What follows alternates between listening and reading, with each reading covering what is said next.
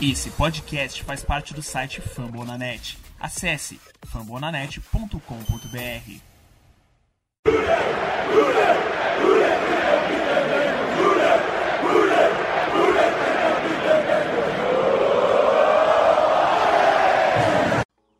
Olá, seja muito bem-vindo ao podcast Day BR, a casa do torcedor do Cincinnati Bengals no Brasil. Hoje esse episódio número 11 e vamos repercutir esse jogo maluco. Não tem outra palavra para dizer. Acho que eu nunca vi algo desse dessa magnitude acontecendo na NFL. Ontem em Cincinnati tivemos a derrota do Cincinnati Bengals para o Green Bay Packers. Muitos erros de field goal e eu estou completamente desolado. Hoje teremos a uh, ausência, né? Teremos um desfalque. Conrad Aleixo não está conosco, mas temos ele, o carioca aqui da nossa da nosso podcast, Lucas Ferreira, tudo bom? Como que passou depois desses três infartos que você deve ter tido ontem? Foi tudo ótimo, Ricardo, tudo ótimo. É, tô de plantão no trabalho, né? Então tive que assistir o jogo enquanto subiu uma matéria sobre um terremoto no Peru. E abalo sísmico, com perdão do trocadilho, o abalo sísmico foi em Cincinnati, né? Aquela, aquele Y abalançou demais, hein? É, o Crosby, que não errava, não tinha um erro de field goal a 25, nas últimas 25 tentativas. McPherson, que tinha chutado dois field goals para vencer, né? Os dois field goals da vitória dos jogos no Paul Brown. E foi aquele não vou dizer show de horrores, né? É, fomos premiados com uma boa tarde de futebol americano, é, dadas as circunstâncias. Calma, torcedor, ainda temos kick. Não, e além, de, além da presença do Lucas, hoje temos a honra de receber o redator do site Pro Football, grande entusiasta de Joe Burrow, Henrique Bulho. Tudo bom, Bulho? Fala, Boss, fala, Lucas, tudo bem? É, antes de mais nada, agradecer o convite. São duas pessoas que eu conheço há quase uma década, então é muito legal estar aqui com vocês. É, para mim que não torço pra nenhum dos times, ontem o jogo foi entretenimento puro. É, você vê cinco fez gols errados assim completamente do nada, ainda mais com dois kickers que são confiáveis, como o Crosby, de certa forma, é, e o McPherson, que é um bom kicker, na minha opinião. É, eu, eu, queria só citar aqui que, de fato, entusiasta do Burrow, mas é isso, o jogo foi muito bom e foi melhor ainda para quem não tá, para quem tava vendo sem torcer pra nenhum dos times.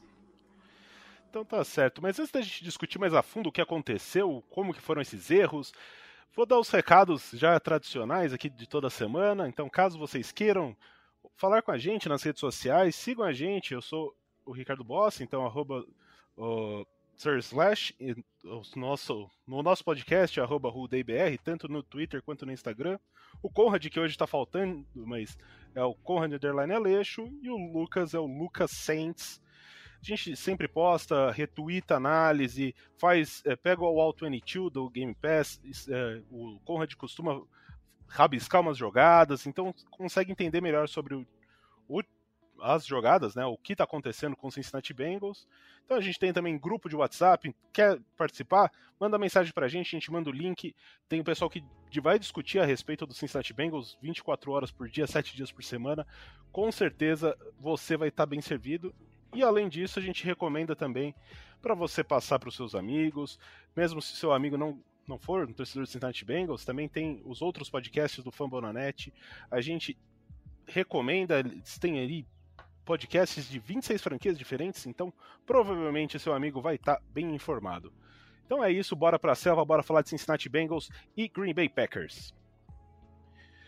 Então, vamos começar aí porque para contar a história desse jogo, para quem não assistiu, é bem complicado, né? É... então, vou até, deixa eu puxar aqui meu resuminho, porque vai ser difícil. Então, o jogo começou devagar, como costuma ser os jogos do Cincinnati Bengals, né? Sem first down, e isso a gente tem que comentar a respeito. É... Até que conseguiu, o primeiro touchdown foi do Cincinnati Bengals na terceira campanha, conseguiu abrir 7 a 0 o Rodgers conseguiu uma recuperação rápida, né? Foi o primeiro drive bom do, do Green Bay Packers na partida. Ele conseguiu 5 de 5 no, no drive, eh, explorou bastante rotas de 7 a 10 jardas, cruzando o campo e teve um touchdown do A.J. Dillon. Só que o Mason Crosby começou a mostrar um gostinho do que seria essa tarde, errando o extra point. Então, daí começaram os three and outs do, do Bengals, já tradicionais, o Packers aproveitando, fez lá 9 a 7 depois conseguiu, depois de mais um three out, do Bengals abrir 16 a 7 daí apareceu o Joe Burrow é, no two minute drive, né, que ele costuma ser mágico e conseguiu achar o Jamar Chase numa ótima jogada, 16 a 14, foi para intervalo. O Packers abriu ainda mais a vantagem no segundo tempo, depois de interceptação do Joe Burrow, fez 19 a, a 14, 22 a 14. Daí no último quarto, um drive muito bem é, controlado, 8 minutos de posse de bola. O Bengals trouxe o jogo de volta, converteu dois pontos, 22 a 22, e aí começou as loucuras de field goal. Foram cinco field goals seguidos errados. Três por partes do Crosby, dois por parte do McPherson. Teve interceptação do Joe Burrow para in iniciar a prorrogação. E, e até que, infelizmente, né, o, o Crosby acertou o field goal, faltando mais ou menos uns dois minutos para o final da prorrogação, selando a vitória do Green Bay Packers por 25 a 22. Olha, eu primeiro tenho que tomar um ar, né? Porque eu falei tanta coisa que aconteceu, eu tô até cansado. Mas, assim, o sentimento que fica para o torcedor de Cincinnati Bengals é um gosto amargo por, por conta da derrota que a vitória escapou das mãos assim várias vezes, mas enfrentar um time do calibre do, do Green Bay Packers e o Green Bay Packers ter que suar tanto para ganhar do Bengals é um ótimo sinal. Com certeza, Ricardo. É, a gente vinha de.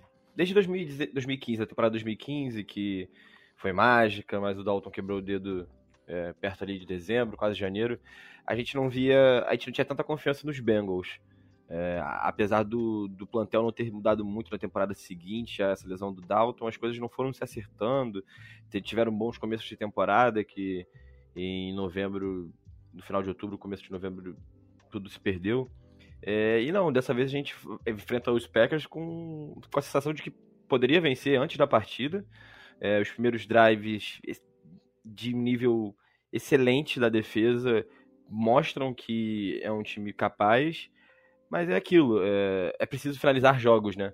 É, tu, a gente mais tarde vai comentar dos Lions um pouco, mas os Lions sofrendo um pouco com isso, né? São um time mais fraco e que consegue manter os jogos acirrados, mas perdem no final. Os Bengals nos últimos anos têm, tinham, sido, tinham sido isso, e esse ano não, né? Esse ano a gente leva para o final e vence.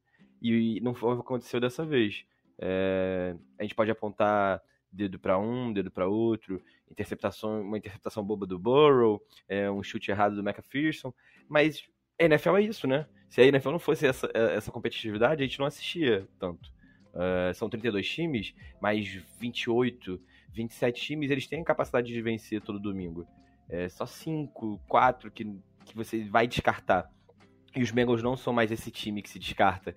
É, o Devante Adams falou isso né, no pós-jogo. Ele, poxa, a gente não vai jogar mais contra os Bengals achando que é uma vitória fácil, que não vai ser. Então, adquirir esse respeito da liga e ganhar uma casca para o restante da temporada é importante. Esse jogo, olha, se, se não deu casca para os jogadores, para os torcedores, certamente deu. É, uma coisa que, assim, hoje no Twitter foi muito falado e você percebe, os jogadores parece que se fecharam muito com essa. Foi uma derrota, mas que uniu muito o grupo, né? Assim, você vê as mensagens, é muito. que lembra um pouco depois uh, daquela derrota do. do New England Patriots, ainda quando o, New, quando o Tom Brady jogava lá, que era We are on to Cincinnati, né? Que o próximo jogo era contra o Bengals, e eles tinham perdido um jogo contra o Chiefs que gerou o famoso Acabou a Dinastia, é, inclusive do site do Bulho, né? Olha aí, olha aí. É, então. É, Pouco você... se fala. É, Naquele você... mesmo ano, só lembrando que os Bengals eram os favoritaços na UFC. E Favoritaço? Aí, Se eu não me engano, eu posso estar errado, inclusive, mas Cincinnati começou 3-0 naquele ano.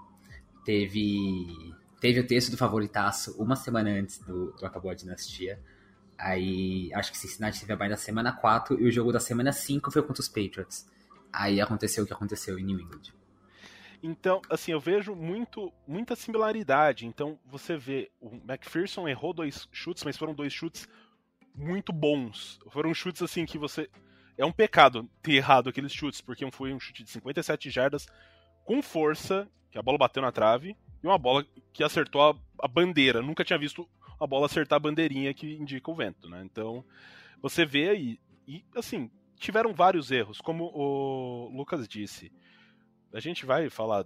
Teve erro de interceptação do Joe Burrow, teve erro de drop do T. Higgins, teve muito erro de chamada do, do Zach Taylor, que a gente quer falar a respeito disso, é preciso falar.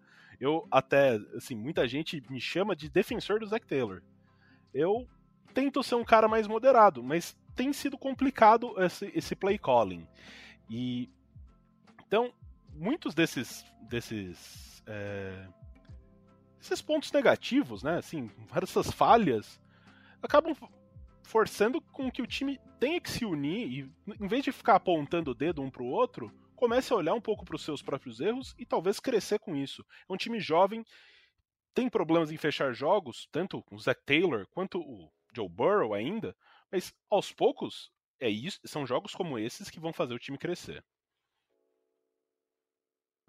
E acho importante notar também que nas duas derrotas de Cincinnati nessa temporada são duas derrotas por três pontos, né?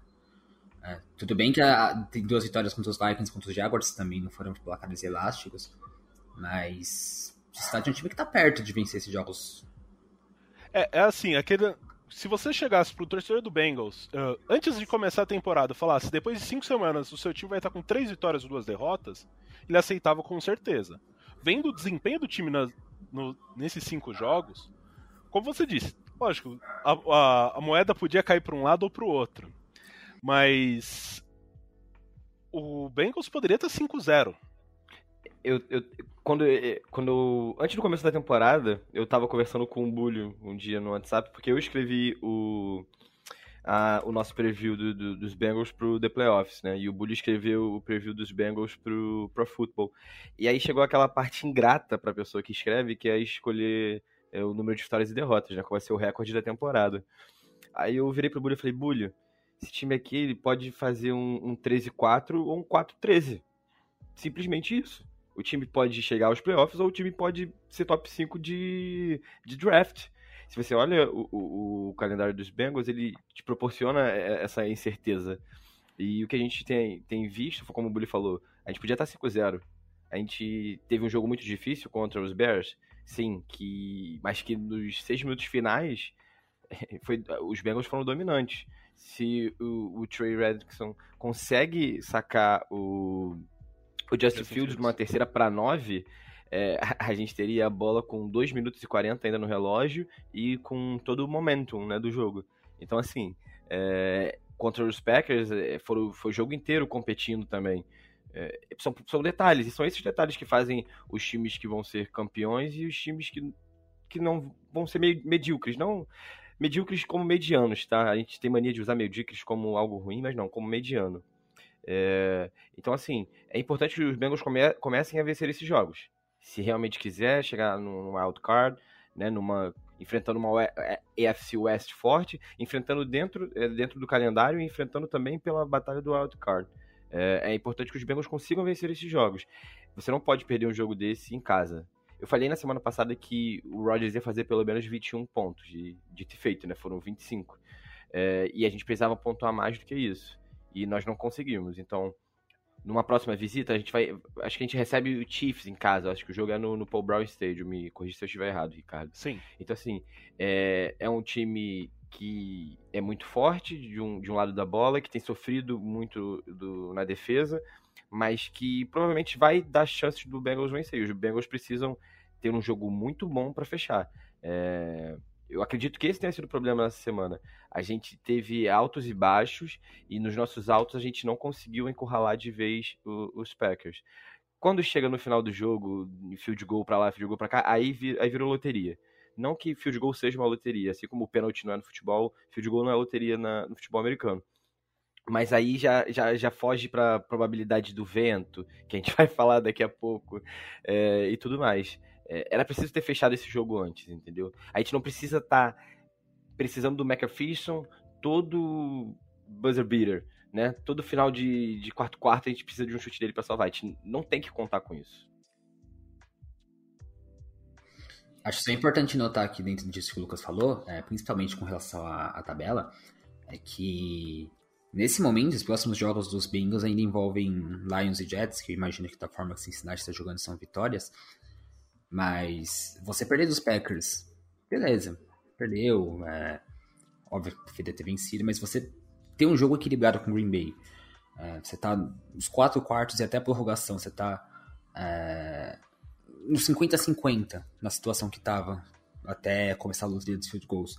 Isso te dá muito mais confiança para segunda metade da tabela, que você vai ter os Angeles Chargers, você vai ter os Broncos fora, você tem Chiefs, você tem Ravens, você tem os Browns, então... Niners. É, é São Francisco tá meio embaçado de confiar. a gente sabe que o São Francisco na semana 12 já vai estar tá com, com pedreiro jogando. É, mas Tem assim, que saber quem vai, ser, o, quem vai ser o QB, né? Cara, da, da forma que tá, é capaz de ser Nate Sudfeld. Porque o Lance tá machucado e o Garoppolo tá machucado. Pode ser o tio da, da portaria também, Bulho. Porque vai entrando, vai machucando. É, então. São Francisco tem um sapo enterrado. Mas assim, é, eu acho que mais importante do que o resultado em si igual foi a impressão que eu fiquei na semana 4, quando os Bengals venceram os Jaguars. Eu fiquei até preocupado com o time, porque né, tava 3 a 1 tava liderando o DFC Norte, mas os Bengals são um time que, na minha opinião, precisa vencer dos Jaguars por mais do que 3 pontos. E isso também vale por esse lado. Porque, tudo bem, perdendo dos Packers é um resultado aceitável. O Green Bay é um time mais consolidado que briga por título. Mas você equilibrar o jogo com o Green Bay da forma que você equilibrou, cara, você dá muita confiança pro restante da temporada. É, uma coisa que, assim, a gente tem que.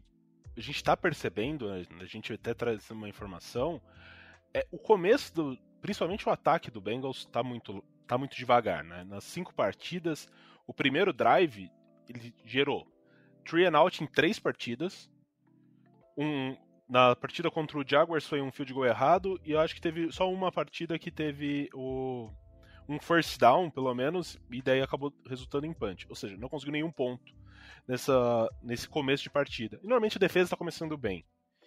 Talvez isso, assim, principalmente nessa semana e nas duas primeiras, eu vejo muito o dedo do Zach Taylor nesse começo de jogo errático do ataque.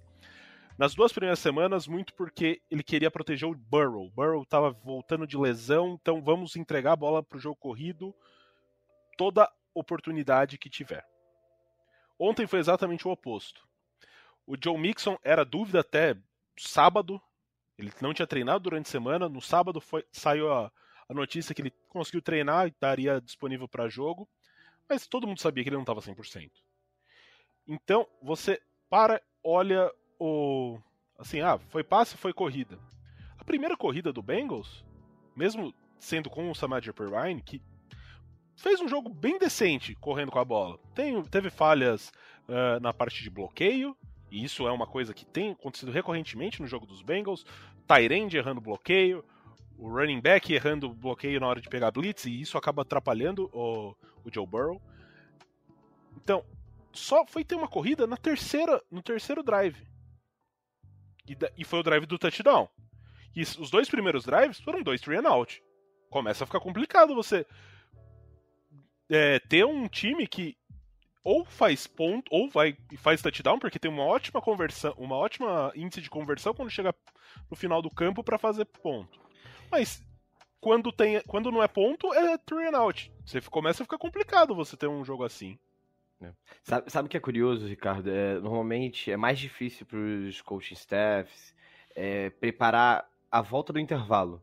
A volta do intervalo que o, o, time já o time adversário já entendeu um pouco como é que você vai jogar, o que, que você vai explorar. E nos Bengals é o contrário, né? A gente está tendo facilidade nas voltas do intervalo, geralmente é, com pontuações, com, com, bons drives ali no terceiro quarto. E, e no, primeiro, no, no primeiro quarto, né, no início do jogo, que você tem uma semana inteira para trabalhar o seu playbook, para estudar o time, para você for fazer esse primeiro drive, vão ser as seguintes jogadas, os Bengals não conseguem pontuar. E, e vamos lá, é, os mesmos pontos que a gente consegue no primeiro quarto valem no terceiro quarto. Então o time tem que entrar mais ligado. E quando eu digo time, é basicamente Zach Taylor, né? porque é ele que chama as jogadas, é ele que está no ouvido do Burrow passando as jogadas. É... Ele tem que entender melhor como funcionam as defesas adversárias, o que as defesas adversárias podem explorar nos Bengals. É, a gente já está na semana 5, a gente vai para a semana 6, então você tem, uma, você tem que 30 minutos vezes 5, aí, sei lá, são duas horas e meia de uma defesa em campo pra, contra os, os Lions, por exemplo. Eles devem ter ficado 30 minutos em campo, pelo menos, a defesa em cada jogo. São duas horas e meia da defesa dos Lions. O que, que a gente pode explorar aqui? Né? É, a defesa dos Lions está desfocada de linebackers, vamos supor, de, de cornerbacks. O que, que a gente pode trabalhar para forçar no, na fraqueza deles? E é algo que a gente não tem visto muito é, no primeiro drive e que a gente tem no, nos primeiros drives da partida e a gente tem visto no, no segundo tempo. Então é, é, é algo peculiar aqui. Talvez só a gente sendo uma mosquinha estando no vestiário para entender o que se passa, né? É, outra coisa que, assim, né, ontem me chamou muito a atenção é até o. Agora eu não vou lembrar, acho que é o Paul Diner que postou isso, que é do The Athletic. Sim, tudo bem, o Bengals estava ali, Samaj Perrine, vai o John Mixon, né? Os dois estão. Um é reserva, o outro está voltando de lesão. O Bengals ontem teve sete terceiras descidas para entre uma e três jardas. E conseguiu converter duas. Complica, né? Se você tá tendo uma terceira curta e você não tá conseguindo, as, e ainda as duas que conseguiu foi por passe. Tentou com quarterback sneak com o Joe Burrow, teve várias oportunidades e não conseguia correr. E assim, você precisa muitas vezes fazer essa corrida de uma, duas jardas, uma corrida de segurança. Você renova sua, sua, seu drive, né? Renova a quantidade de downs que você vai ter e você consegue avançar cada vez mais. Mas isso tá me deixando assim angustiado. Principalmente porque normalmente é uma corrida que você vai fazer um, um, uma corrida pelo meio, ali, um dive, né? Que o pessoal chama. E o miolo da, da defesa, o miolo da linha ofensiva tá complicado. O Jackson Carman é novato e tá, com, e tá tendo problemas. É, não só esse jogo com pressão, ele cedeu muitas pressões, mas não tá conseguindo abrir bem o jogo terrestre. E o Trey Hopkins tá assustador. Ele tá voltando de lesão, a gente sabe disso, mas esse miolo da linha, principalmente em terceira descida, que é a terceira óbvia que vai ser corrida, tá tenebroso. Eu queria saber um pouco da opinião do Bulho, né? Porque assim, a gente tá falando, acaba sendo um pouco mais focado, né? Porque a gente tá acompanhando sempre, a gente assiste todos os jogos do Bengals, não vê, não, a gente assiste e reassiste. Provavelmente, eu não sei se ele tá assistindo direto, se ele tá vendo condensado, como que funciona a escala dele lá no Pro Football. É, você tem visto o que você acha dessa, principalmente do Zach Taylor, o equilíbrio das, das jogadas, é, essas e principalmente as corridas. O que você tem achado, Bulho? Cara, é... primeiro só pra explicar assim, pra não cair, não cair de paraquedas, é...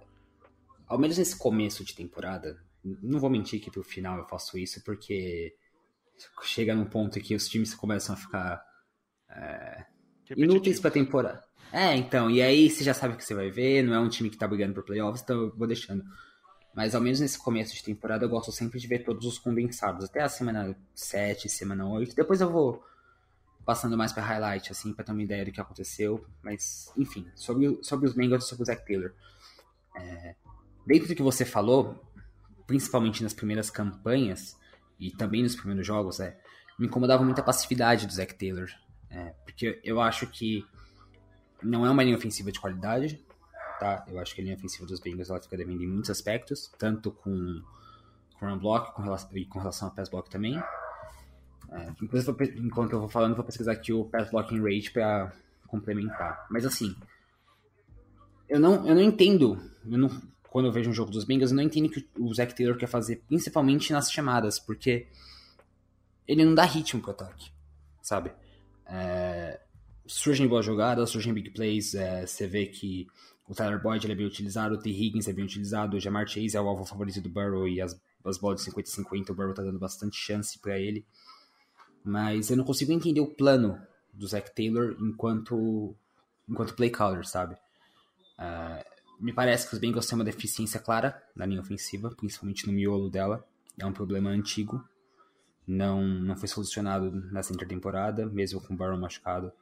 É, acho que o Carman também não é uma solução a longo prazo, mas aí é uma coisa mais porque eu já não gostava tanto dele no pré-draft do que, do que os jogos dele. E Trey Hopkins, pelo amor de Deus, esse cara. Toda vez que eu vejo esse cara jogando na NFL, eu sinto vontade de arrancar os meus olhos. Imagine vocês que torcem pro time. A gente viu o Billy Price, é... Não, o, o, Billy Price é outra questão, porque o Billy, o Billy, Price ele recebeu as chances que recebeu, porque ele era a primeira rodada, né, cara?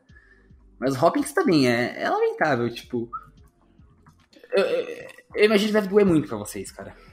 Não, a, a gente tem que pensar que antes a gente tinha o Boldine. Você lembra do Boldine? Russell Boldine. Nossa, nossa senhora, esse, então, esse aí conseguia ser, de... triste. Então, justamente, a gente foi de Boldine pra, pra Billy Price, já foi uma evolução. A gente foi de Billy Price pra Trey Hopkins, então, tipo, é o melhor center da, da NFL. É, ô Bolha, eu vou trazer uma coisa do grupo do Bengals, assim, eu tenho um, um membro, o, acho que é Hector, se não me engano, é, ele tá apaixonado pelo center de Iowa. Eu tô com muita esperança que isso vai cair, que ele vai cair até o, a pique do Bengals que seja uma pique, sei lá, 20, né? E a gente esteja nos playoffs e tudo mais, mas que sobre esse center de Iowa para pro Bengals que assim, é uma, uma, uma universidade tradicional em, em, em, linha ofensiva e eu aparentemente é um center muito veloz e faz ótimos bloqueios. Então assim, o pessoal tá apaixonado pelo cara. Posso contar uma história sobre ele rapidinho? Pode sim.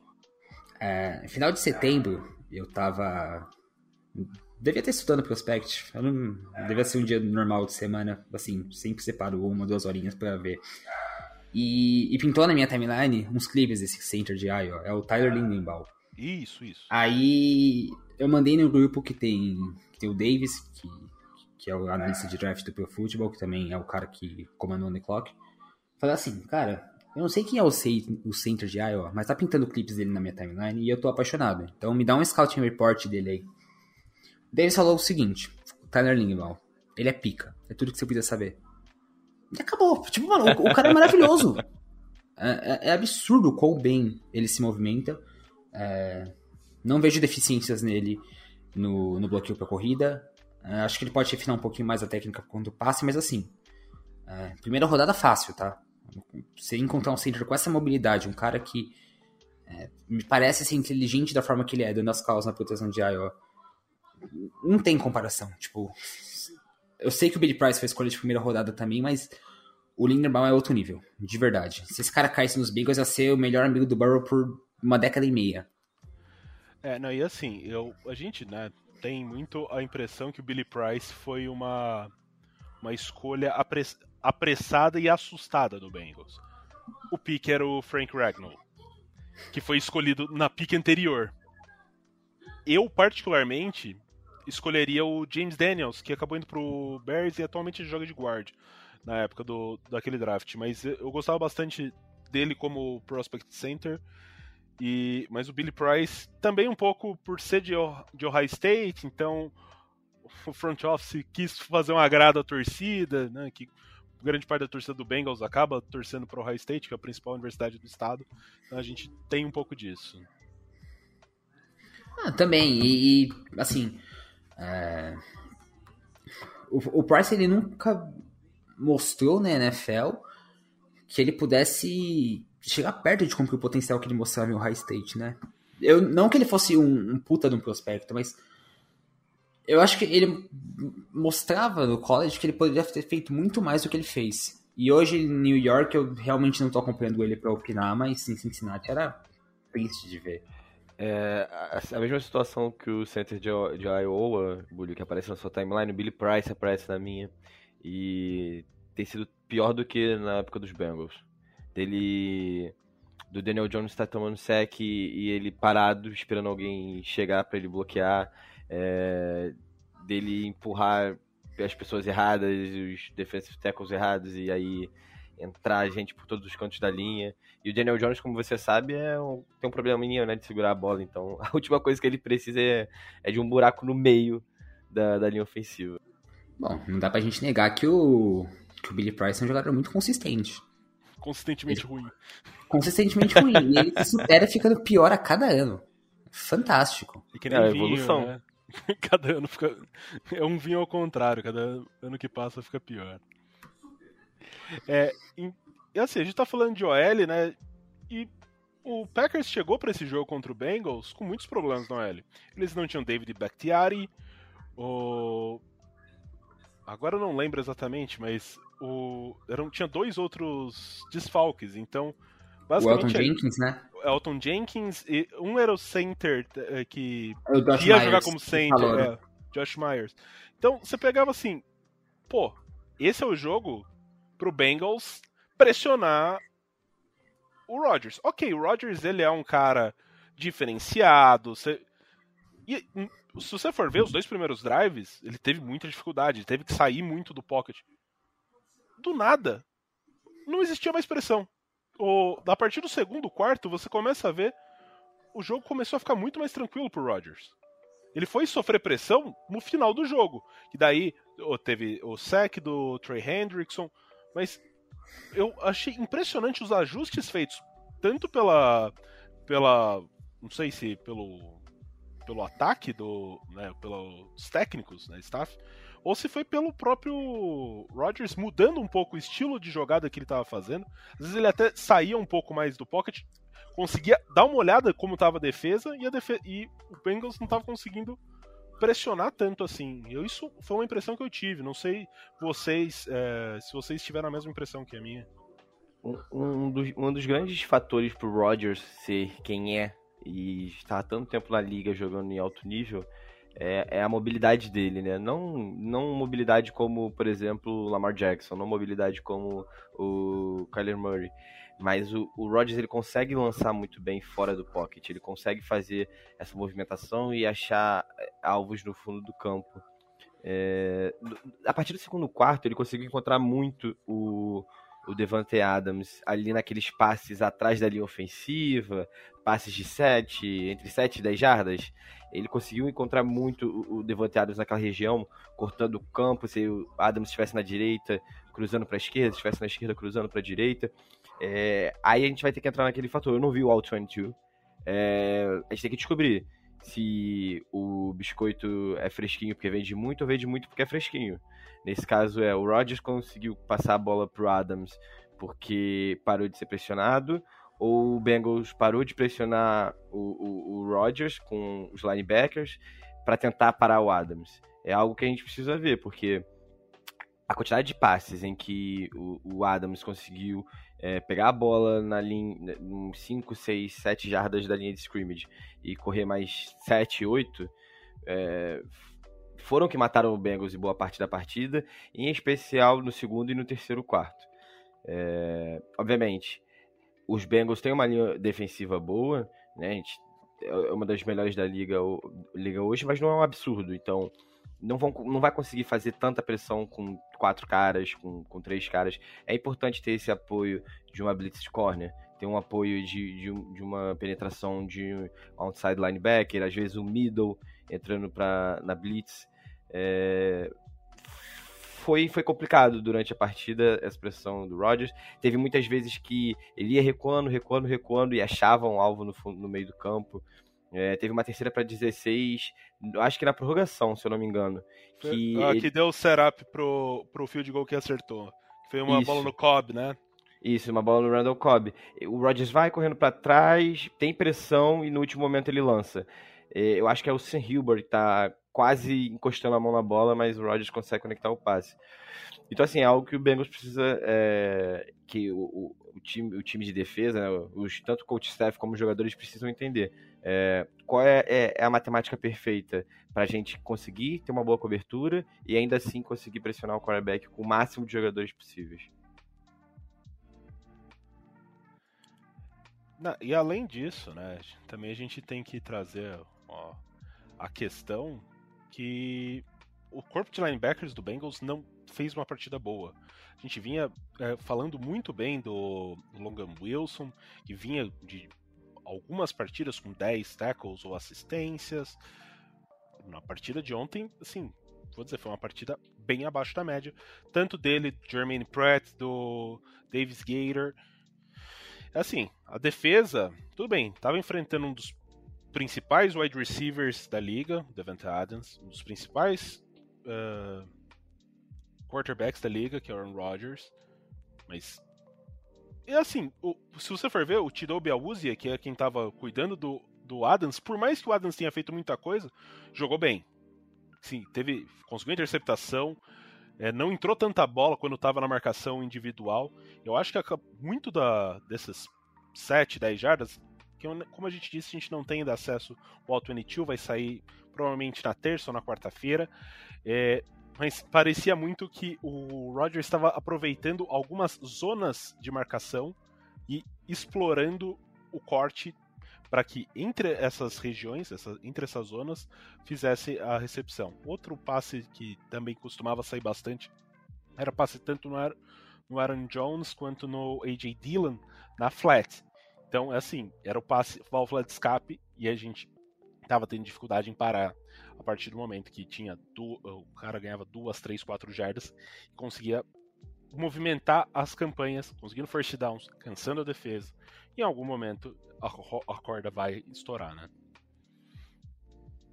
Uma outra coisa que assim eu gostaria de trazer é ontem eu o Jamar Chase, sim, para mim foi a melhor partida dele até agora sim, das cinco partidas que ele fez.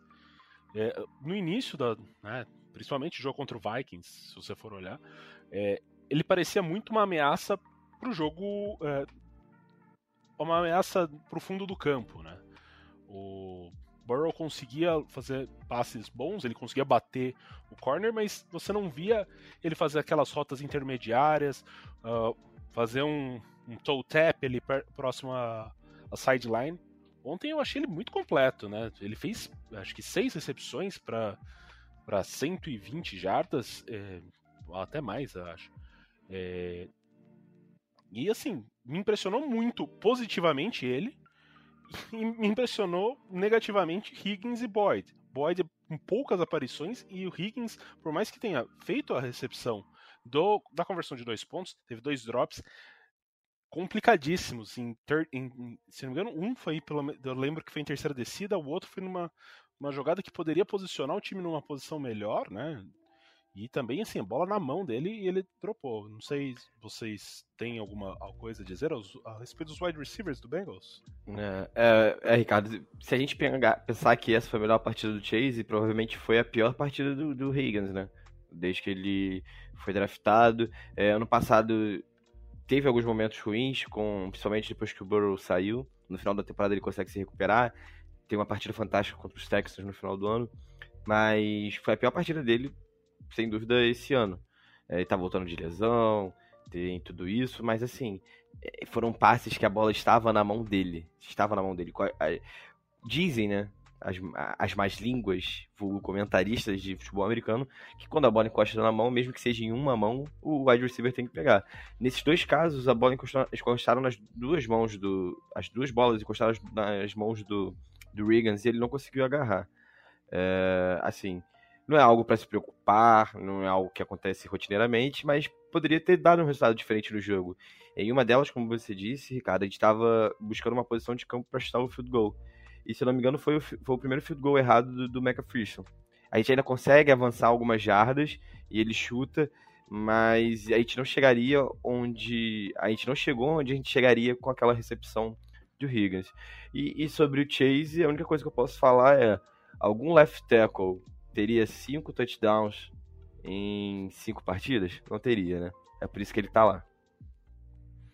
Não, eu queria saber um pouco a opinião do Bulho, né? Porque a gente tá a gente acaba tendo uma visão muito fechada, porque sempre, a gente está acompanhando todo dia, a gente lê notícia no The Athletic, no Cincy Jungle, uh, Insiders. Assim, daí a gente quer saber, ele viu provavelmente a campanha de LSU, que foi campeão nacional, tinha já uma expectativa boa em, no Jamar Chase. Eu queria saber o que, que ele tá achando desse começo de temporada do Chase e também dos outros alvos do Joe Burrow. Cara, falando especificamente da partida de ontem, é, você falou, criticou bem o Higgins e o Boyd, eu, eu estenderia minhas críticas só ao Higgins, porque eu tava reparando, tava anotando as coisas da partida para falar aqui no podcast, e eu notei que a defesa dos Packers estava dando muita atenção ao Boyd de uma forma que eu esperava que eles dessem ao Chase. Então, é, os Packers, não, confesso que eu não lembro de cabeça qual a porcentagem que eles jogam em 2 e tal, mas eu tava vendo que direto o Boyd estava com um cornerback individual e um safety acompanhando ele no topo da rota. Isso estava acontecendo com uma frequência maior do que estava acontecendo com o Chase. E, e, hoje o Boyd falou a mesma coisa numa coletiva, dizendo que os Packers estavam usando muito double team nele e que isso acabou abrindo mais oportunidades pro Samit Pirine, pro Drew Sample, pro Zoma, enfim. Uh, então não acho que o Boyd tenha feito uma partida, acho que ele só não teve tanta oportunidade de produzir. E sobre o Higgins, vocês falaram muito bem, é o que eu acho também, não tem por que eu me estender muito. É um cara que eu espero bastante, é um cara que eu gosto bastante. E acho que. Acho que o corpo de recebedores dos Bengals, de modo geral, ao menos o papel, é, é excelente. Não, não gosto tanto do Zoma como Tarente, mas o trio de Higgins, Chase e Boyd é maravilhoso. Sobre o Chase, é... cara, tem muito o que falar, né? Cinco touchdowns em, em cinco partidas. É, o Penny Sewell não faria o que o Chase está fazendo. Eu quero ver o Penny Sewell receber um touchdown na NFL. é, quando isso acontecer, eu faço questão de minha equipe de desculpas, mas esse não é o momento. Ô, Bully, falando sério, é, o impacto que o Chase tem pro time, você acha que é o impacto que, que o Sewell teria? De, de, assim, você é uma pessoa mais neutra. Eu, na época do draft, eu queria um eu, eu, eu, confesso que eu, preferi um left tackle do que um wide receiver. Mas visto como o, o, depois dessas cinco partidas, sendo um engenheiro de obra pronta, o impacto que o Chase, a profundidade, a dimensão que ele dá pro ataque dos Bengals, eu acho que é um impacto, um impacto muito maior que um, que um left tackle como o Penny teria no time dos Bengals. O que, que você acha disso? Cara, eu na época eu defendi muito que os Bengals deveriam ir atrás do Penny e honestamente é uma opinião que eu mantenho até hoje. Porque, assim, é... não, não tenho que falar do impacto do Chase no ataque, porque o, o cara é fantástico. A conexão dele com o Joe Burrow é, é muito acima da média, os dois se conhecem muito bem. É, o Chase está fazendo coisas que, que eu mesmo não, pessoalmente não esperava que ele fizesse, tipo, eu vejo ele sendo uma arma vertical muito, muito efetiva, e eu tinha um pouco de dúvida com relação a isso no pré-draft, mas vendo o que aconteceu com o Burrow no ano passado e sabendo que left tackle é uma posição tão crítica na NFL, eu ainda teria ido com o Cyril.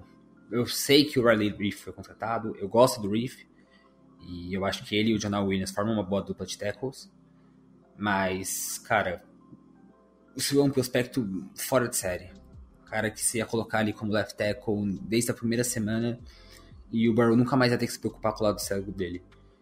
E, e assim,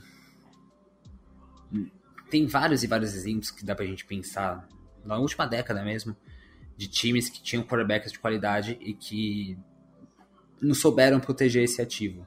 Acho que o exemplo mais claro é o Andrew Luck.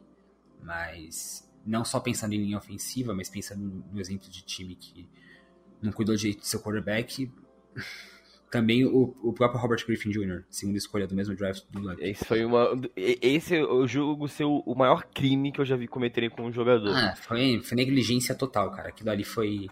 Absurdo, absurdo. Crime, foi, criminoso. foi criminoso que o Mike Shanahan fez. Mas pra então, sabe, pra, fala aí, fala só contextualizando para quem não sabe, o RJ3 na primeira temporada dele, ele fazia mais ou menos o que a gente vê hoje o Lamar Jackson fazendo. É, só que ele lançava ele tinha números de passe superiores ao do, do Lamar Jackson. No final da temporada, ele tem uma lesão no joelho. É, não lembro qual lesão, mas uma lesão recuperável. E o Mike Shanahan coloca ele, pra, coloca ele no jogo de wild card. E no primeiro drive ele arrebenta o resto do joelho. E obviamente, depois que você tem uma lesão grave no joelho, sua mobilidade cai. E foi isso que aconteceu com, com o RJ3. Desde então, ele foi reserva, foi caindo. E dizem que ele é um cara que tem uma ética de trabalho sensacional. Era um quarterback espetacular, né, antes da lesão. É uma pena. Tanto que o Mike Shanahan depois sumiu da NFL, né? Quando, depois de ser demitido do, do Washington Football Team. Aliás, ainda sobre, sobre o RG3, pra... Todo mundo fala hoje do Kyle Shanahan, do que ele faz, mas 2012 foi o ano em que a read option ela explodiu na NFL. A average option ela surgiu na NFL como conceito mais ativo em 2011 com Ken Newton e com Tim Tebow. Mas 2012 é quando o Kyle Shanahan, que era o coordenador ofensivo de Washington naquele ano, ele, ele viu o quarterback que ele tinha e ele falou, cara, eu vou construir um ataque inteiramente a partir disso. E era impossível para o RG3, porque o cara corria um absurdo, o cara lançava um absurdo. E ele ganhou o prêmio de calor do ano em cima do Luck, sendo que os dois foram para os playoffs.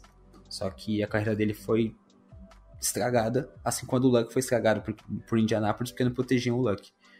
Então, eu olho para Jacksonville esse ano e eu vejo a linha ofensiva que está protegendo o Lawrence e eu fico assustado.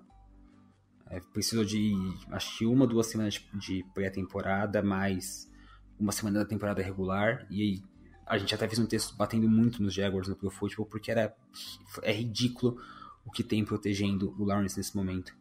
Eu acho que a situação da linha ofensiva dos Bengals não é tão crítica nesse ponto. Como eu disse, eu, eu gosto muito do Riley e, e gosto do Williams.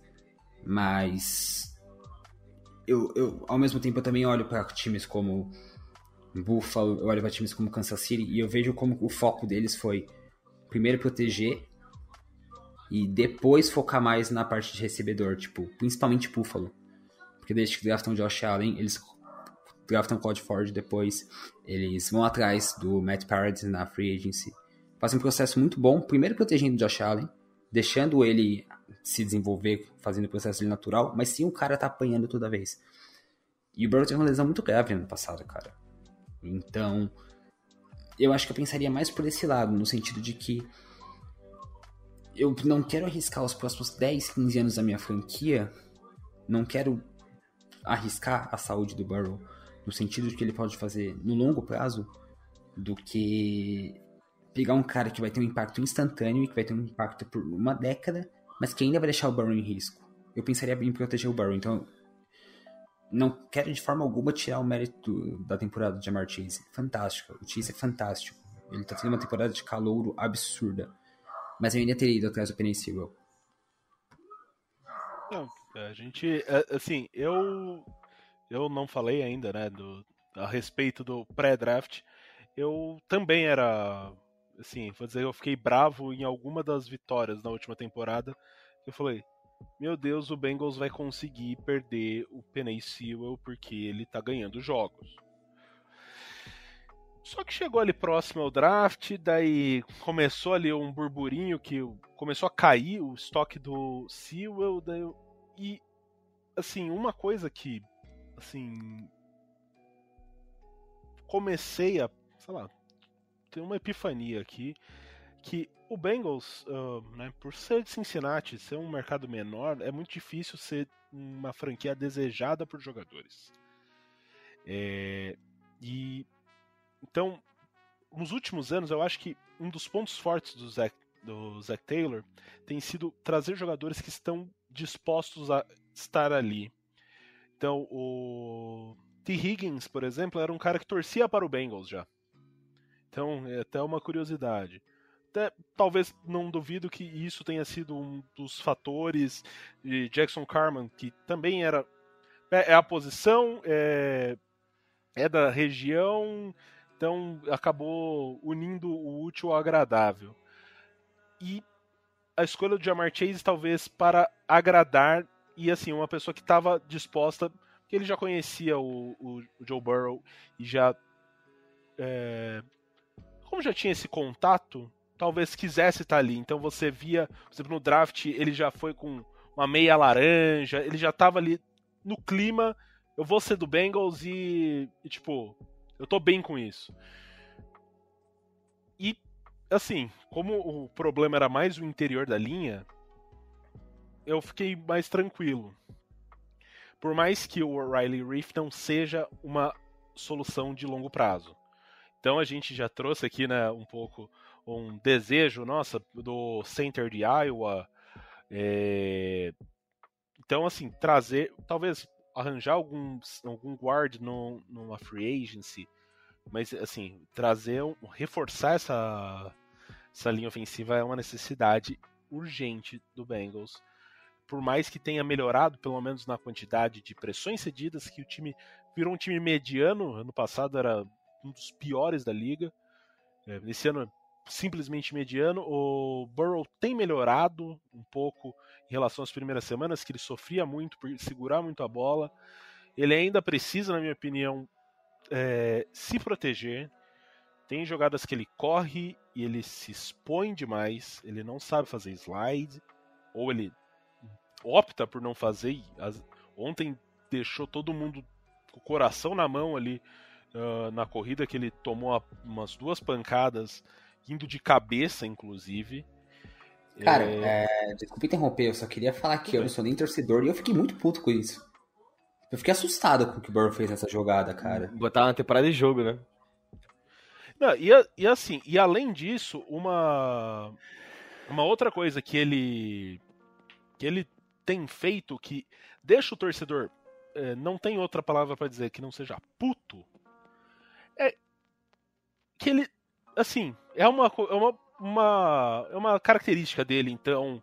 É, vai ter momentos que vai se pagar, mas muitos momentos ele vai é, é, perder jogos por conta disso. É não saber jogar, não saber a hora de jogar a bola fora. Ele não joga nunca a bola fora. Aquele a primeira interceptação que ele tentou um passo no Alden Tate, ele está completamente pressionado porque o Kenny Clark vence, ele não compra a, o fake toss, ele passa como quer pelo Trey Hopkins, tá apressando muito o passe. É, o, teve uma jogada do, do Rodgers que foi idêntica. O Rodgers jogou a bola fora. Ele tava fora do pocket. Não tem porque ele arriscar. O Burrow, ele quer fazer a jogada, não importa o que está acontecendo. E muitas vezes isso deixa, pelo menos para mim, me deixa revoltado, porque tudo bem, ele quer a vitória, mas muitas vezes isso acaba custando as vitórias da equipe. É, então acaba sendo uma coisa que assim, me deixa um pouco irritado. Então, Ricardo, é, ao meu ver. Ao meu ver, ao meu ver não, né? É o que acontece. Eu entendo que o, que o Burrow. Obviamente, eu nunca sentei numa mesa de bar com o Burrow e perguntei, Burrow, por que você faz isso? Óbvio que não. Mas eu, o, o quarterback que é calouro, ele tem um. Ele ainda tem um, uma certa mentalidade de, de college football né? Que talvez você corra para trás e escape de, de um de um defensive end, você corra para outro lado, escape, escape de um outside linebacker e conecte um passe no fundo com o um recebedor. A gente viu tantos caras serem gloriosos no college football, Tim Tebow, é, assim, Johnny Manziel era assim, e caras que não deram certo na NFL torcedor, o Burrow não é um desses caras, então calma, fiquem tranquilos. Mas ele ainda tem uma mentalidade de, de, de. Ele não completou 16 jogos ainda como titular. Então, assim, é como se ele tivesse a temporada de calor ainda. E todo mundo sabe da evolução do primeiro pro segundo ano, especialmente de, de um quarterback. É, e essa, essa experiência ele só vai ganhar jogando. E foi o, foi o que você falou, cara, ele tem melhorado, sabe? Algumas leituras, é, em alguns momentos ele tem aquelas, parece, diarreias mentais, que nem foi no, no, na primeira bola do, do overtime. Isso é algo que ele precisa entender. Não vai ganhar, ele não vai ganhar o Super Bowl em uma bola. Assim como ele não vai ganhar uma partida em uma bola. Ele tem que entender isso. Ele vai ter a bola na mão dele 20, 25 vezes por partida. Ele vai ter essa quantidade de passes para tentar. E não vai ser um desses que vai vencer o jogo. É, mas é aquilo, só com a experiência, só com o campo, só com essas derrotas e, e, e, com algumas vitórias que ele vai começar a entender isso. E é um processo de evolução do, do, do quarterback. É, não sei se o Bulho concorda comigo, mas é, não tem como você pedir de, de, um cara do segundo ano, que ainda é como se estivesse no primeiro, com uma lesão que ele teve, com tempo fora, sem pisar no chão, que, que ele vai tomar todas as decisões corretas, sabe? E ainda assim, ele conseguiu competir com Aaron Rodgers, né? Ele teve dois, duas interceptações, o Rodgers teve uma, mas os números de touchdowns foram, foram o mesmo, é, as jardas muito parecidas também. É, é uma evolução, a evolução é constante. De forma geral, acho que é isso, né? E só gostaria de perguntar se alguém já tinha visto um jogo com cinco erros seguidos de field goal. Porque, meu amigo. Eu acho que eu nunca vi nem um decisão por cinco pênaltis. erros de field goal. É, nem decisão por pênaltis era tão emocionante quanto aquilo, né?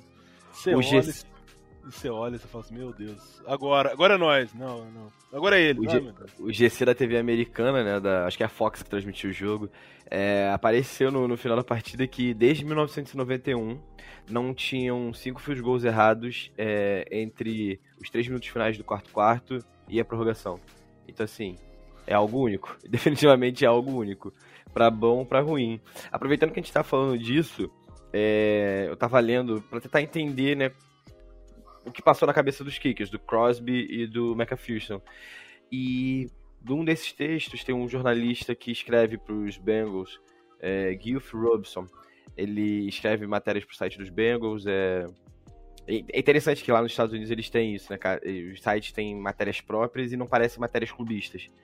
Enfim, ele comenta, né? Esse jornalista ele comenta que o vento no, no Paul Brown Stadium tem algumas rajadas durante o jogo. E, e não, não são constantes, são literalmente rajadas. E pra quem não conhece, obviamente eu não fui em Cincinnati ainda, pretendo ir um dia, mas o Paul Brown Stadium fica no, do lado do Ohio River, então tipo, é uma, é uma região muito descampada. Então é, é passível de que esse tipo de coisa aconteça. O McPherson vai sair o Inside the NFL, que é um mostra os mic ups, né, da as- os jogadores microfonados da partida e mostra uma conversa do McPherson com o Crosby depois do jogo. E o Crosby fala: Cara, eu pensei que você tinha acertado aquele chute. Aí ele: É, eu também. Eu, você viu? Eu tava comemorando com ele. E aí aponta pro Kevin Huber, né? Que é punter e, e holder. E aí ele comenta: A bola estava indo reta e do nada ela foi pra esquerda. E de fato, não é sensação- bem a sensação que a gente tem na vendo a imagem de trás do gol, né, de trás do, do Y, é, no último field goal, mas foram chutes muito fortes, foram chutes muito bem feitos do, do McPherson, ele sabia o que estava fazendo, e a bola simplesmente não errou. É, você, vê, você vê que a técnica do Crosby foi um pouco diferente, em alguns chutes ele tava, parece que ele tava chapando a bola, sabe? Um chute Obviamente mais que- baixo, né? isso, isso. Parece que pra não, não pegar esse vento. Obviamente, o, o tempo esse cenário estava bom na partida, não tinha o vento forte, mas são condições de estádio aberto. E ontem, eu não sei quem é o deus do vento na, na Grécia, quem é o deus do vento em Roma, mas ele com certeza quis brincar ontem, quis fazer o dia dele. É engraçado que, inclusive, os quatro erros, né? O, Madison Crosby errou três field goals e um extra point. Do- es- esses quatro erros, todos foram para o lado esquerdo. Do, da- o poste esquerdo ou para fora do lado esquerdo. Então, isso mostra até. Talvez ele tivesse realmente com essa técnica um pouco diferente que, do que ele costumeiramente, costuma, costumeiramente utiliza. Isso talvez tenha ocorrido, né? Assim, você muda a sua técnica, às vezes você não está tão acostumado e começa é, recorrentemente ter erros por não ser a sua prática usual. É, então vamos é, só fazer um intervalo aqui, né? Porque eu, a gente mais cedo eu tive uma entrevista com o, o jornalista Matheus Ribeiro, que torcedor, que ele é jornalista, escreve para o Yahoo e eu fiz algumas perguntas para ele, então a gente vai trazer essas perguntas e depois a gente vai falar um pouco sobre a partida do próximo final de semana, onde o Cincinnati Bengals vai enfrentar o Detroit Lions no Ford Field em Michigan. E daí a gente volta depois trazendo essa, essa visão minha do, do, do Lucas, do Bulho, e daí fica mais tranquilo. E agora vamos começar a falar um pouco, um pouco sobre a próxima partida contra o Detroit Lions. O Cincinnati Bengals vai a Michigan para enfrentar o Detroit Lions no Ford Field no próximo domingo.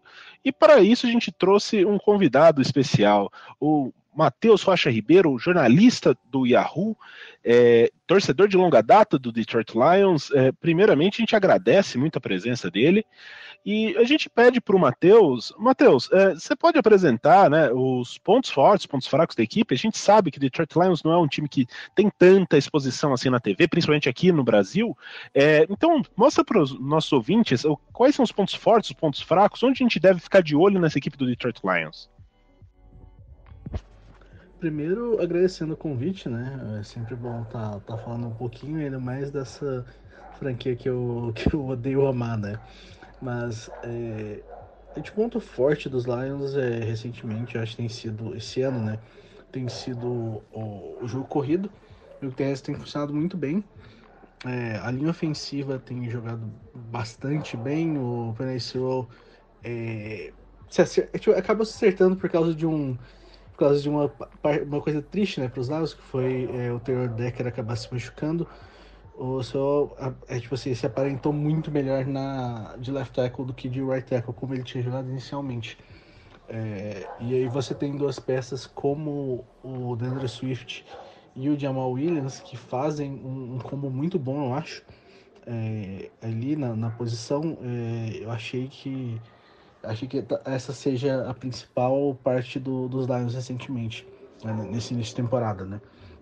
E já a parte a, a parte mais fraca para mim é a secundária. A secundária é uma secundária bem jovem, é, com, com jogadores é, de, vários jogadores de no máximo terceiro ano.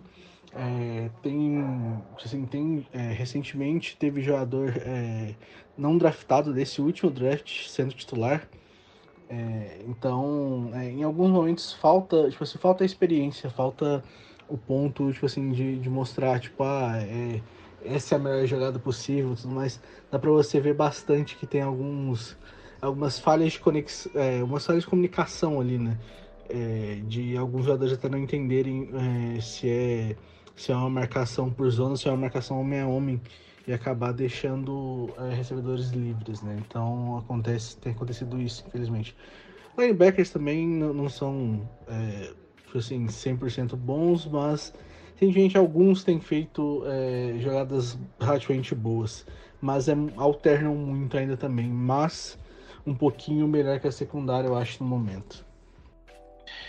É, a gente olha para a tabela e o Lions ainda está sem vitórias, né? 0-5, mas a gente também, né? Se você for olhar, se a gente for pegar os resultados, tanto contra Niners, contra Ravens, é, foram jogos muito apertados. É, o que tem ocorrido, né, na sua opinião, para que esses jogos tenham sido tão apertados, o Lions brigando até o final, mas os resultados positivos ainda não tenham ocorrido? Você acha que falta um pouco talento ou faltou sorte mesmo? Acho que o problema da, dos resultados mesmo, acho que é a qualidade do time. A qualidade do time é, é, é baixa. É, tipo assim, você tá falando tipo, de um time que tem o Jared Goff como quarterback é, titular. Você tá falando de um time que, que não tem tantos bons recebedores. Tá, a gente fala do Jay Hawkinson, mas, por exemplo, cara, é muito fácil você tirar um tight de um jogo, infelizmente ainda, né? E ainda não tá no nível já tá num nível acima, mas ainda não tá no nível tipo Gronkowski, que é um cara que se destaca mesmo você sabendo que a bola vai nele o tempo todo, né? É, então, é, eu acho que, assim, é, é, mais realmente por, por questão de talento, porque a é, questão de chamadas tem sido relativamente boas, tanto no ataque quanto na defesa, mas é, existe um máximo de talento que esse time pode te oferecer. E, e você enfrenta, você tem enfrentado times muito diferentes, né? É, em alguns momentos. É, então esse, esse, time acaba que sofre um pouco, né? Com, com essa questão dessa, dessa diferença de talento que faz uma diferença muito, muito, muito grande. Então, Matheus, assim, a gente né, se preparando aqui pro, pro podcast, a gente deu uma olhada na lista de machucados do Lions e a gente ficou até assustado. É, com a quantidade de nomes, é, tem e daí a gente gostaria de saber quais são aqueles que a torcida do Detroit Lions acaba sentindo mais a falta ou é, que vão, você acha que vão acabar impactando mais nessa partida contra o, Detroit, contra o Cincinnati Bengals? Nossa, essa questão da, da lista de, de lesionados tem tanto jogador que tipo, é até difícil é, falar quais são, quais são os mais, é, os mais impactantes, né? Mas dá para dá pra dizer que é, o Frank Ragnon, né, que é o center que está machucado, é, por, por, mais que a linha ofensiva tenha jogado relativamente bem contra os Vikings, foi o primeiro jogo dele 100% fora, é, faz diferença, não dá para negar. Trey Decker é um, é um left tackle de, de calibre alto também, é importante. O Romeo Aquara que foi um dos melhores jogadores defensivos dos Lions é, recentemente, também é, estando fora também complica um pouco. O Terrell Crosby, que é outro linha ofensiva que estava fazendo um bom trabalho, machucado também. E o Merifonu, que, que é um defensive back mais é, novato, né? Primeiro ano dele na liga, que mostrou, mostrou alguns sinais promissores, é, um corner de Syracuse, é, que tem, tem jogado relativamente bem quando, quando teve oportunidade. E também dá pra falar, né, do, falando também em, em, secundária, a gente fala do Jeff Kuda, né, que mesmo que não, que não tenha é, se tornado o que deveria ser, é, acaba que tipo, faz diferença. E para finalizar, ainda o, o jogador que os Lions tinham contratado para ser o primeiro, o wide receiver 1, né, que é o Tyrell Williams, é, tá machucado desde essa temporada também. Então dá para ver que, tipo assim, que são vários, são vários pontos. Dá para falar que são dois cornerbacks, é, são dois é, defensive backs seriam titulares. É, a gente tá falando do, tipo assim, de, um, de um center que é provavelmente um dos melhores da liga hoje, de um, de um left tackle que é, é tá num topo alto da liga, o meu cara que recebeu uma atenção boa, é, e o seu wide receiver 1, né? Então é, é uma lista bem complicada, na verdade. Ah, tá certo. E durante a off-season, né, principalmente na época do draft, houve muitas pessoas conectando o Cincinnati Bengals e o Penny Swell, que acabou sendo escolhido pelo Detroit Lions. E, sim, né, a gente até queria saber como ele tem saído, né, é, aí em Detroit, até você já comentou um pouco anteriormente, é, mas e o que você acha, né? Você acha que o Bengals acabou errando ao escolher o Jamar Chase ou você acha que acabou sendo uma escolha correta? Eu já citei o, o seu em alguma das minhas respostas anteriores, mas é, eu acho que eu acho que foi ruim para os Bengals ter, ter passado ele. Por mais que eu ache o, o Jamar Chase um adversário muito bom é, e tem toda a questão do link com o Burrow e tudo mais, é, não dá para você, tipo, acho que é muito difícil você vencer jogo na NFL sem ter uma linha minimamente razoável. E, e tipo assim, a gente tá vendo os Bengals, é, tipo assim, passando por cima disso pra poder ganhar jogo. Mas assim, chega um momento que não dá, chega um momento que você precisa proteger o seu quarterback. É, ainda mais um quarterback que já teve uma lesão complicada. É, da, aquela, quando saiu aquela primeira foto do, do uniforme novo do, dos Bengals que, que focaram na, na cicatriz do, do Joe Burrow, cara, eu virei assim, cara, não tem como. se, se, o Bengals não, se os Bengals não pegarem um, um, um linha ofensiva, não dá, tipo assim, eu acharia, acharia muito estranho. E foi isso, né? Aconteceu isso.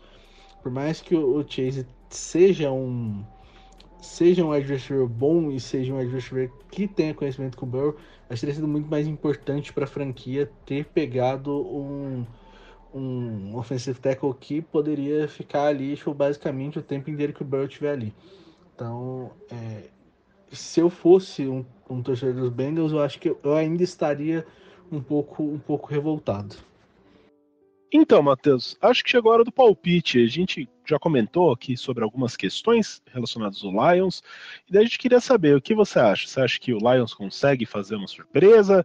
O Bengals deve ganhar essa, essa partida? É, se possível, dê um palpite para a partida para gente, né? Acho que como os Lions ainda tem esse time em, em reformulação, é, é, difícil competir em, em, jogos um pouquinho, um pouquinho mais fortes. Então é, eu acho que, que assim, tem uma chance bem, bem grande dos Bengals vencer esse jogo, ainda mais se eles aproveitarem o, os, a defesa dos Lions tem um grande problema ainda, que é o, começa bem, tudo mais, tudo beleza, mas sempre tem um quarto de apagão. Então, é, se, os, se os Bengals conseguirem aproveitar bem esse, esse quarto de apagão, é uma chance bem legal aí de, de fazer vários pontos e, e deixar uma distância boa. E não deixar com que os Lions tem, tentem complicar o jogo no fim, como os Lions têm feito recentemente, né? Fizeram isso com os Bengals, fizeram isso com os Vikings, com os Niners. Então acaba que, é, assim, se, se ficar deixando para o fim, pode perigar um pouco, mas eu ainda acho que, que os Bengals são um time, um time superior. É, eu, é, meu placar é 27 a 17 para os Bengals. Ah, Tá certo. Então a gente agradece muito a sua presença. É, a gente deixa aqui os, os contatos do Matheus, né, para aqueles ouvintes que quiserem saber mais. Ele é jornalista do Yahoo, como eu já disse anteriormente, torce para o Lions, acompanha a equipe de universitária, né, de, de Michigan, os Wolverines. É, então, para quem quiser seguir eles na rede social, é o underline Ribeiro M. E assim, eu vou dizer, sou bem suspeito, o Matheus tem um ótimo conteúdo, já foi colaborador do Bira Leal, atualmente é colaborador do Yahoo, então ele faz matérias muito boas. É, a gente agradece muito a presença e manda um abraço aí para você, viu, Matheus? Já escutamos as, as falas de, do Matheus, a gente agradece a, a, presença dele, né? É tão difícil encontrar alguém que torce pro Lions aqui no Brasil. É, e, assim, né, vamos começar aí já trazendo um pouco o nosso convidado é, que já ele cobre aí quase todas as franquias, então a gente pede um pouco. E aí, Bolho, o que você espera um pouco do, do Lions? É, o time não ganhou nenhuma partida até agora, mas tem feito jogos muito apertados, né? Então, qual é a sua visão a respeito disso? Cara, é... falei um pouquinho aqui mais cedo que, que achava que a tabela era até mais tranquila com Lions e Jets, né? Dentre as próximas três partidas dos Bengals, mas assim, quando os Bengals ganharam dos Vikings e quando os Lions quase ganharam dos Vikings essa semana, o, o, não sei se o Boss vai lembrar, mas a gente tem uma discussão antes da temporada começar no Twitter, na qual eu estava errado, inclusive, que eu achava que a diferença de talento entre Cincinnati e Minnesota era grande e que era um jogo que Minnesota deveria ganhar fácil. E o Boss falou, não, eu acho que é mais equilibrado. E de fato o Boss estava certo. É, olhando nesse, no jogo dessa última semana, por Lions e Vikings, aí eu já tinha mais certeza nessa diferença de talento entre Minnesota e Detroit. Eu acho que Minnesota é um time muito mais talentoso que Detroit. Mas o jogo foi muito equilibrado porque, bem, os Lions são muito bem treinados. É um time que não tem talento de modo geral, é, tem uma boa linha ofensiva, algumas peças interessantes na defesa, mas o time médio da NFL é um time que fica devendo muito. Mas tá equilibrando todos os jogos porque é um time esforçado e que é muito bem treinado pelo Dan Campbell. O Anthony Lynn tá fazendo. Anthony Lynn, não, desculpa. É, o Anthony Lynn, coordenador ofensivo? Deu branco agora? Eu vou já. É, é, já é o Anthony, é o Anthony Lynn mesmo. Eu lembro de escrever sobre ele na prévia que ele se adaptava muito bem aos ataques dele e que ele fazia isso é ele mesmo, em Detroit. E assim. É... Eu acho que a diferença entre um time bem treinado, mas com pouco talento, e um time com mais talento, mas que não é tão bem treinado, ficou evidente na última semana. Por que eu tô falando tanto disso? Porque eu acho que esse cenário ele pode se repetir na semana 6. Acho que os Bengals são um time com mais talento do que Detroit. Mas eu gosto muito do que a comissão técnica tá fazendo em Detroit e não gosto tanto do Zach Taylor. É... Eu, eu acho que é um jogo que os Bengals devem vencer. Porque o Burrow tá numa forma absurda, eu não consigo ver Detroit cobrindo o, o Jamar Chase de forma efetiva, e no fim essa diferença de talento vai pesar. Mas vai ser mais um jogo em que Detroit vai tornar as coisas muito difíceis pro adversário. É... Acho que um 70 a 30 a favor do Cincinnati é uma, é uma boa medida de favoritismo, na minha opinião. É, uma coisa que a gente. Né, até o Matheus trouxe na, na fala dele. É, que as lesões, principalmente, estão devastando a equipe do, do Lions, né? Você pega os wide receivers, a gente estava comentando antes da gravação. É, inicialmente, o, o wide receiver 1 era para ser o Terrell Williams, não está jogando até agora. Daí quem se destacou foi o, o Quinton Cephas, que está machucado. Então começa a rarear muito o, o principal alvo do, Jared Goff, que já é um downgrade, né?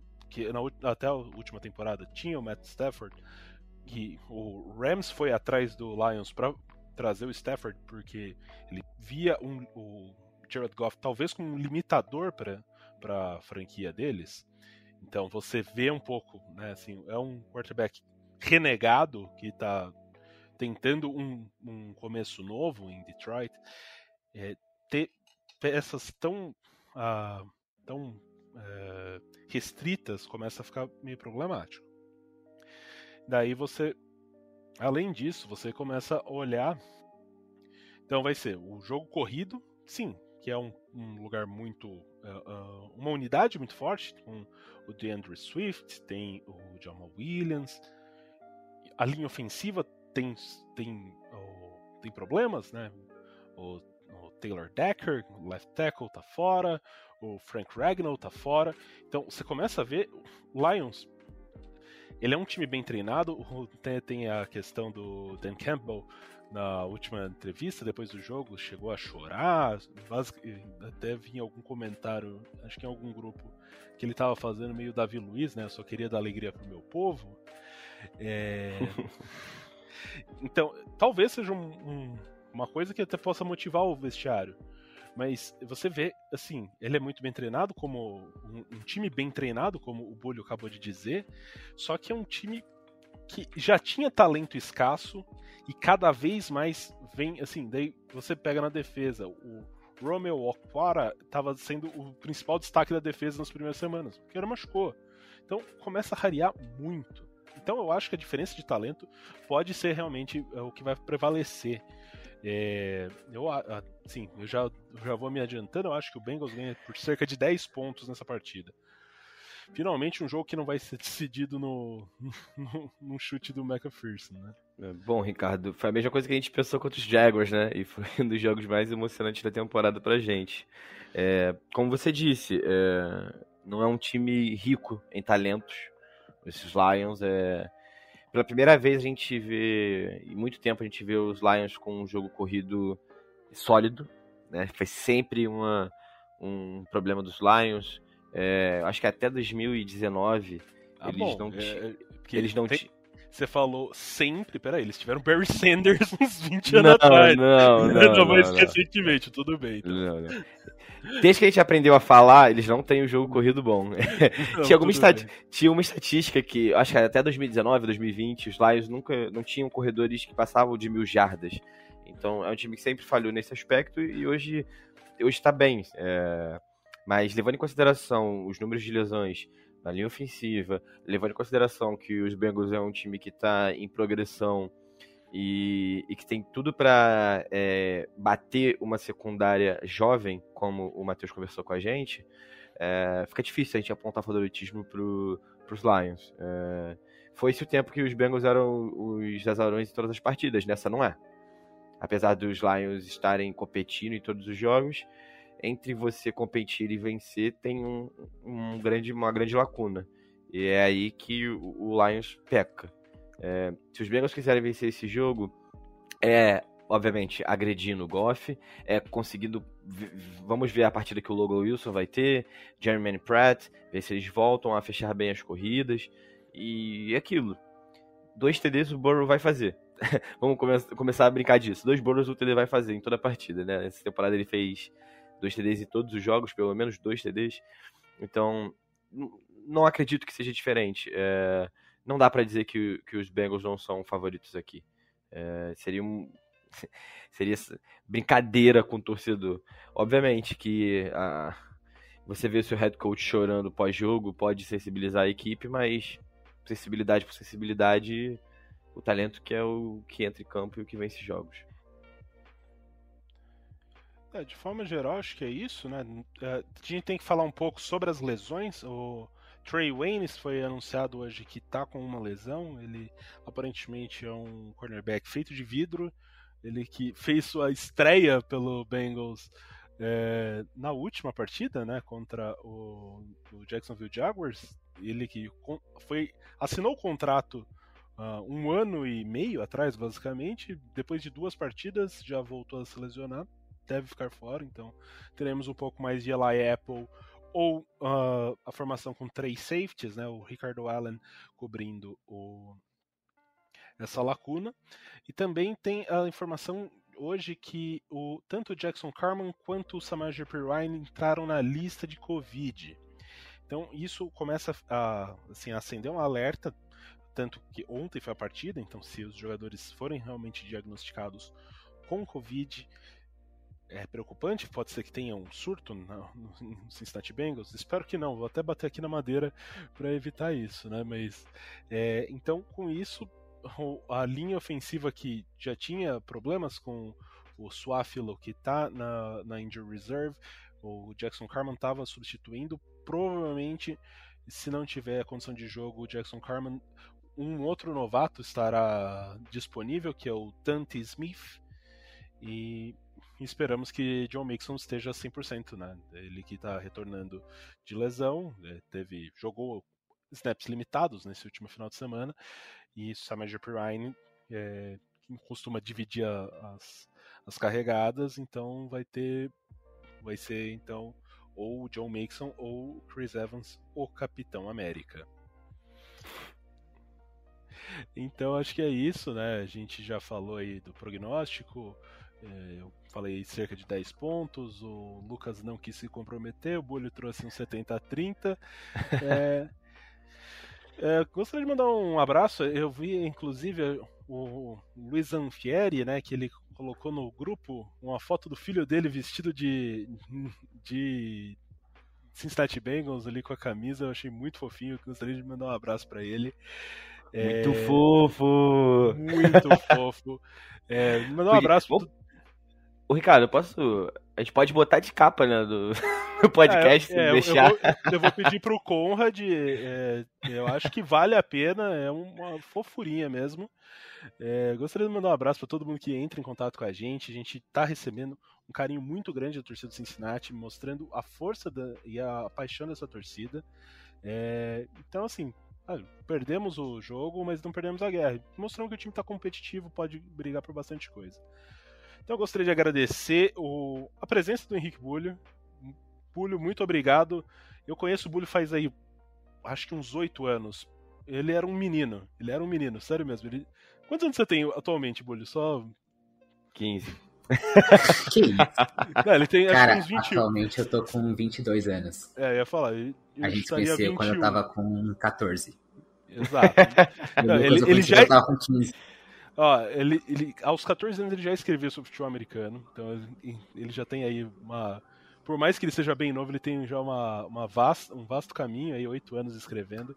Gostaria de agradecer muito ele por ter aceitado o convite, ter vindo aqui. A gente está gravando, uh, no, uh, tá no finalzinho do, do Monday Night Football, tá 25 a 25, faltando 7 minutos para acabar a prorrogação.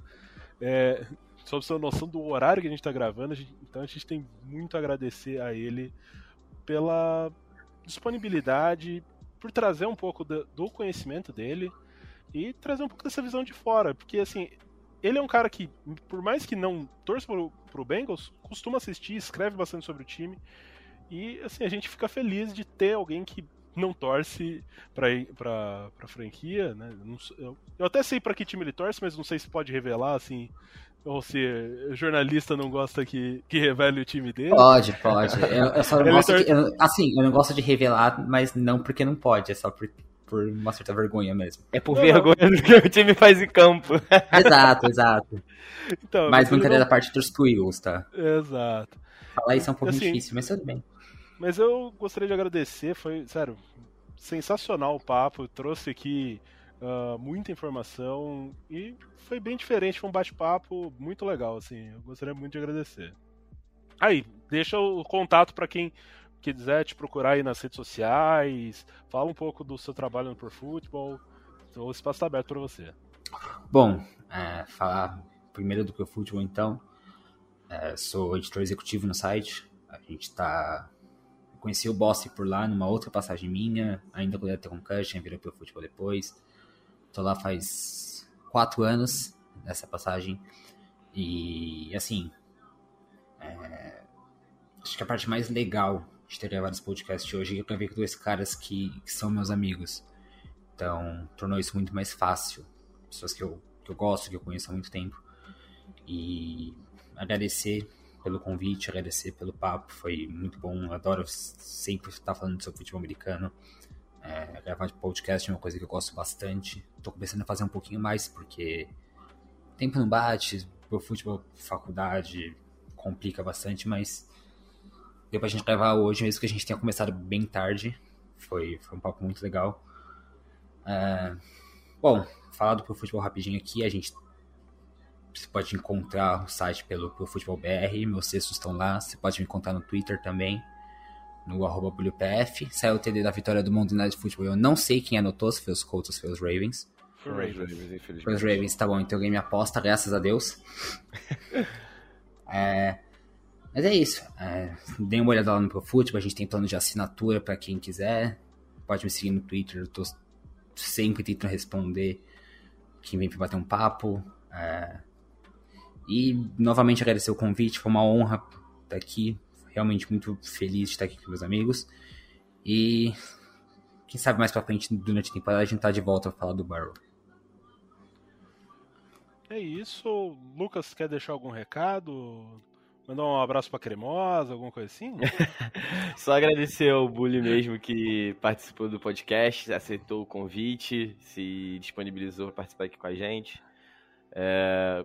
Futebol americano é, é sobre isso, né, gente? É sobre amizades, é sobre torcer, é sobre ficar feliz, ficar deprimido depois da derrota. É...